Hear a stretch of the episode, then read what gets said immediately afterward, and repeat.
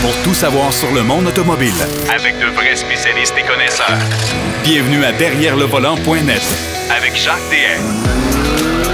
Bienvenue à votre émission Derrière le volant, propulsée d'ailleurs par les hôtels Grand Times. On les, on leur on les remercie bien sûr de leur participation à la réalisation de cette émission. Euh, cette semaine, on va faire beaucoup d'actualités. Je me suis gardé le troisième bloc justement pour parler beaucoup d'actualités. On va parler de Studebaker. Euh, on va parler encore une fois d'histoire automobile avec Denis Duquet dans le deuxième bloc. Mais dans le premier bloc, on va parler euh, de solutions alternatives aux voitures électriques. On parle d'énergie solaire, on parle d'hydrogène. On va traiter aussi du Mazda MX, euh, pas MX, mais le CX50, mais la version Meridian, euh, version assez particulière, bien garnie pour faire du hors-route. Et on va parler aussi de l'Ancia. Ouais, l'Ancia, Stellantis n'a pas l'intention de l'abandonner, mais j'ai l'impression que c'est la dernière chance. On va parler de tout ça avec Pierrot Fakin. Salut, mon cher Pierrot. Oui, salut Jacques. Ça fait pas mal de sujets, mais comme toujours, dans le monde de l'automobile, il y a toujours de quoi qui se passe. Ah, il se passe beaucoup de choses. Ben écoute, l'hydrogène, euh, j'en parle d'ailleurs dans le bulletin d'actualité à la fin.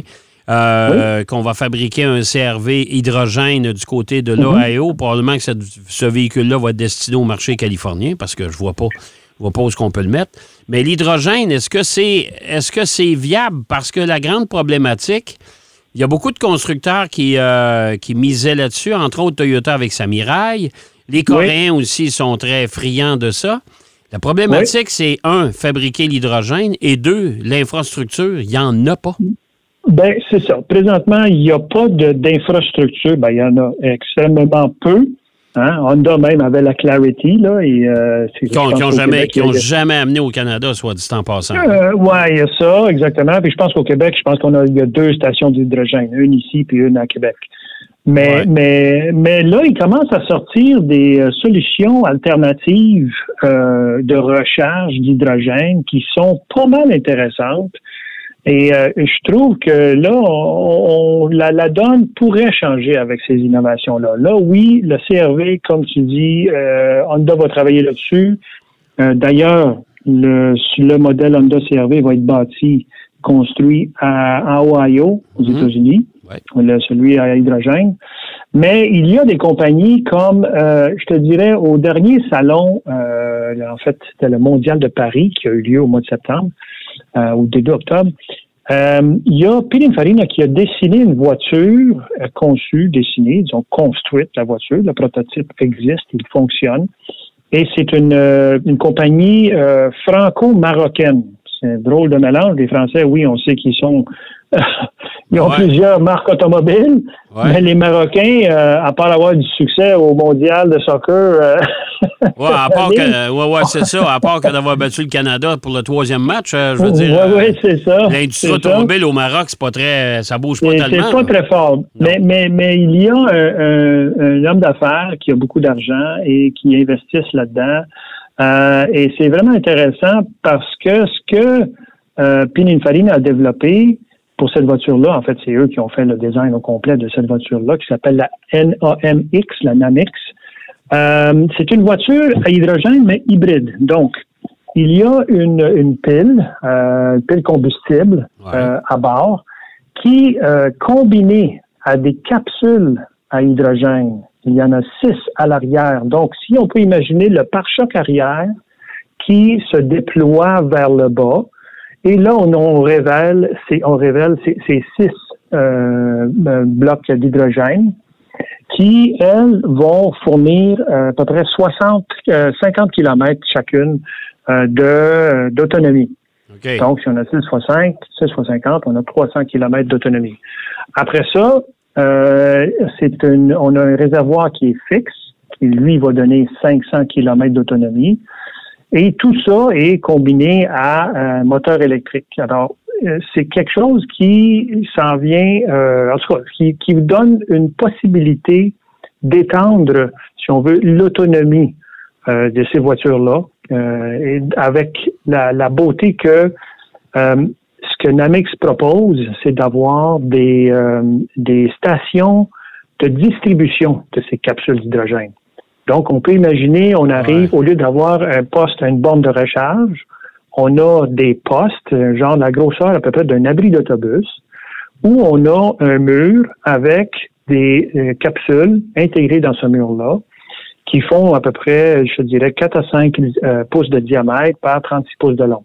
Alors, chacune de ces capsules-là, on se rappelle, c'est 50 km d'autonomie. Ben, c'est une bonne idée, c'est une bonne idée en soi. Sauf que l'hydrogène, manipuler ça, il faut faire attention, hein, on s'entend. Ben, ben, il y a euh, ça. Ça a été pensé, ces capsules-là ont été évidemment euh, testées, pensées, tout ça, il faut que ça résiste. Écoute, on dit, là, c'est quasiment anti-balle, ces capsules-là, parce il le faut. Euh, c'est clair. C'est clair, c'est clair, l'hydrogène est, dangereux dans ce sens-là. Mais la beauté de ça, c'est qu'on peut avoir une usine de production d'hydrogène et après ça, un réseau de distribution, un peu comme le pétrole, Jacques. on extrait le pétrole, on envoie ça aux raffineries et après ça, on a nos réseaux qui, vont avoir tout le pétrole disponible. C'est un peu le même principe. Alors, c'est encourageant de voir qu'il y a quand même des possibilités de faire ça. Bien, ce qui est encourageant, c'est qu'ils font beaucoup de recherches. Ça, c'est, on essaie de trouver une façon alternative à, euh, aux voitures électriques parce qu'on continue à le dire, à le crier au effort. Il y a des endroits sur la planète où l'électricité, comme chez nous, entre autres, est une ressource naturelle renouvelable. Euh, c'est extraordinaire. Chez nous, on est choyé. Chez nous, oui, mais, c'est pas partout euh, comme ça. Non, non, non, non. je te dirais qu'il y a 80% de, la planète où l'électricité, ben, c'est fabriqué avec soit du charbon, soit avec du nucléaire. Ou du nucléaire. Oui, exactement, exactement. Alors, c'est clair, c'est clair. Donc, c'est bon de voir qu'il y a des alternatives. Il y a aussi, Jacques, la compagnie Lightyear. Lightyear qui propose, elle, une voiture, oui, avec un moteur électrique, mais qui se recharge en, partie. en solaires. Je ne dirais pas en grande partie, mais avec des panneaux solaires photovoltaïques qui sont euh, très, très, très performants. Euh, la voiture, le, le, modèle zéro, qui est le premier modèle en série limitée, qui est trop dispendieux pour euh, monsieur, madame, tout le monde, mais qui va servir de base à, aller chercher des sous pour développer le prochain modèle qui, lui, selon les gens de Lightyear, va être beaucoup plus euh, abordable. Euh, il commence la production maintenant. Les premiers modèles vont être disponibles vers 2024. Euh, et ça, c'est en Europe. Là. Je ne sais pas si au niveau euh, nord-américain, on va les voir. Bien, ça va, dépendre, de, ça va dépendre de la capacité de production aussi. Il faut s'entendre. Oui, oui, exactement, exactement. Et la demande, évidemment. Là, mais, mais cette voiture-là euh, est, extrêmement aérodynamique avec un coefficient de pénétration de l'air de 0.175. Donc, on est en bas du 0.2 de CX. Là, ça, c'est exceptionnel. Voiture qui ne pèse pas beaucoup, 1760, 1500 75 kilos. Euh, et elle a une batterie qui est, euh, selon les dires de la compagnie Lightyear, avec la plus haute densité énergétique. Euh, et ça, ça veut dire que la voiture va avoir quand même une bonne autonomie. Évidemment, Jacques, si on est en Californie, en Floride, des places où il fait beau soleil, tu vas recharger ta, voiture beaucoup plus souvent que chez nous. Ben ouais, ben ouais, tout à fait, tout à fait. Ça. Tout à fait. Surtout nous autres, il fait noir à 3 heures, fait que ça veut dire qu'il y a 4 heures. Euh, c'est justement. C'est justement. Euh, bon, écoute, euh, au moins, on a des solutions. On a, on a des, des, des, des, points de recherche, des points de repère quelque part. On va voir ce qui va arriver dans l'avenir, mais ça ouvre la porte à ben, tellement de possibilités. On verra bien ce que ça va donner. Même, Exactement. C'est même avec les voitures électriques, on a une multiplication de constructeurs. C'est insensé. Là. Il, y a, il y a 90 de, de des nouveaux constructeurs vont, ça, va faire faillite, ça, ça va fermer, ça va, ça va se terminer là. On verra. On verra. Ou il y, en a qui vont se faire absorber par d'autres. exactement, euh, exactement. C'est ça, qui va arriver. Euh, Pierrot, moi, je veux t'entendre. On va parler du Mazda CX-50 euh, tantôt, là, mais avant ça, je veux t'entendre. Stellantis qui donne un autre coup à Lancia qui veut, qui, qui a présenté cette semaine un nouveau logo et une espèce de sculpture qui donne certaines indications sur l'orientation design des prochaines Lancia. Euh, mm-hmm. Là, ça passe ou ça casse. Euh, effectivement, effectivement, Jacques, écoute, je pense que c'est le, la dernière, le dernier essai, là, euh, Lancia, qui a eu, on le sait, là, énormément de problèmes financiers à travers son histoire. c'est dommage parce que c'est une compagnie qui a plus de 100 ans d'histoire. Euh, qui a eu toujours, un peu comme Alfa Romeo, des ingénieurs euh, très passionnés, très innovateurs, qui ont fait de l'Antia, ils ont donné vraiment des, lettres de noblesse. On peut penser aux belles années 70-80 où justement ils produisaient des voitures comme la Stratos, comme la Delta, qui étaient développées pour faire du rallye. Ben, écoute, ça, ça, a sûrement fonctionné. L'Antia, ça a 116 ans. Écoute, oui, c'est vieux, là. C'est pas jeune, ça, là, comme compagnie. Non, non, non, c'est sûr, c'est sûr. C'est ça la, beauté de tout ça. C'est que Stellantis, étant donné que maintenant euh, l'Antia est sous le grand, grand, grand chapeau de Stellantis, euh, je pense qu'ils ont euh, effectivement leur dernière chance pour arriver avec des modèles intéressants. Parce que présentement, en Europe, ils ont un modèle, la Epsilon, qui, selon moi, au niveau look, il laisse à désirer. Mais là, on sait qu'ils s'en viennent avec euh, deux ou trois modèles électrifiés euh, dans les trois, quatre prochaines années. Euh, moi, j'ai juste hâte à 2028 où la nouvelle Delta va être dévoilée. J'ai vu quelques esquisses, concepts, pas faits par l'Antia comme tel, mais faits par des gens qui ont de l'expertise dans le domaine. Et ça risque d'être intéressant parce qu'elle a quand même un rappel de qu'est-ce que la Lancia Delta des années 80 était. Mais, mais, mais les gens chez Lancia, euh, écoute, ils sont pleins d'espoir. J'ai hâte de voir, par contre, comment Stellantis va faire le marketing de ça. Parce qu'il faut pas oublier, hein, Stellantis, on a euh, Alfa Romeo, on a Lancia, on a des marques françaises, DS, et ainsi de suite. C'est, c'est une grosse une grosse commande. C'est une très grosse commande. Mais, mais, malgré tout, Stellantis a tout ce qu'il faut pour fournir à Lancia des, des plateformes, de la technologie, ils tout ce qu'il faut. Écoute, Stellantis, c'est énorme maintenant. Là.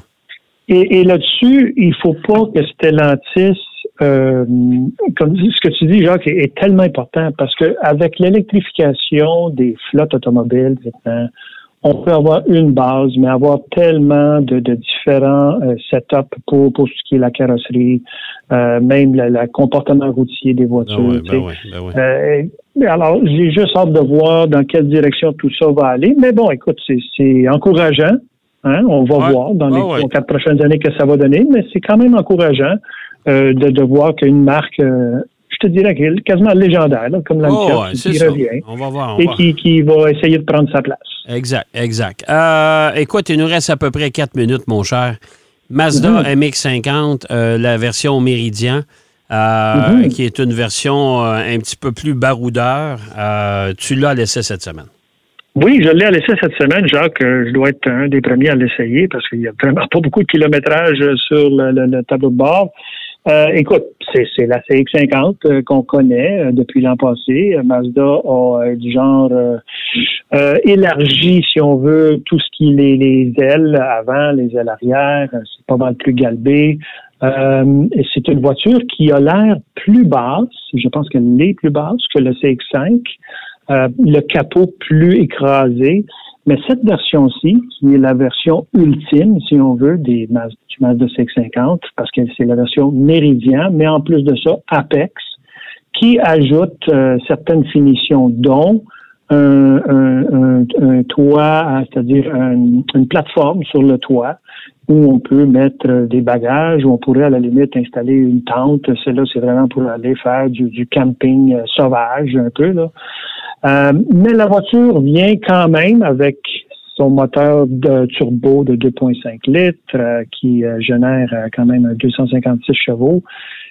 Mazda, la conduite de cette voiture-là, pour moi, un peu comme la plupart des Mazda, est vraiment agréable parce qu'on a un volant qui n'est pas léger.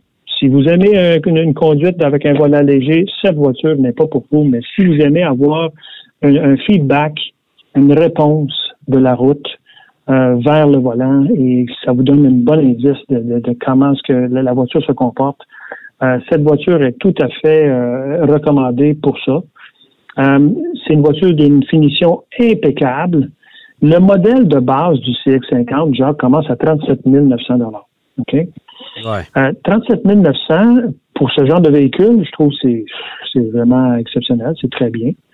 Et le modèle celui-ci qui est le modèle euh, Méridien et Apex, va chercher euh, presque 48 000 À 48 000 tu as un véhicule qui te donne du plaisir à conduire, qui est fini impeccablement à l'intérieur.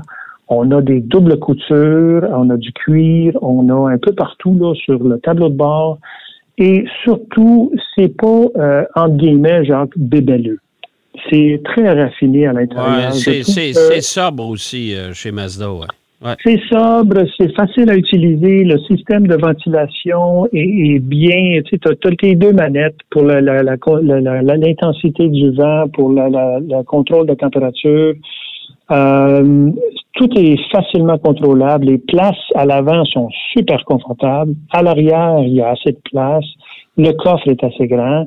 Alors, je pense, et pas je pense, mais je suis convaincu qu'il rivalise avec des voitures dans le domaine du luxe sont beaucoup plus dispendieuses, mais qui sont peut-être euh, euh, pas aussi agréables, mais sinon, celle-ci est vraiment super agréable à conduire. Oh, euh, le système d'infodivertissement fonctionne très bien. Euh, j'ai pas vraiment trouvé de défaut jusqu'à date, là, mais je vais essayer de mettre mon, ma critique sur le site web, puis vous allez voir, c'est une voiture qui donne beaucoup de plaisir à conduire. Oh, oui, tout à fait, tout à fait. C'est une belle réussite de Mazda, ça c'est sûr.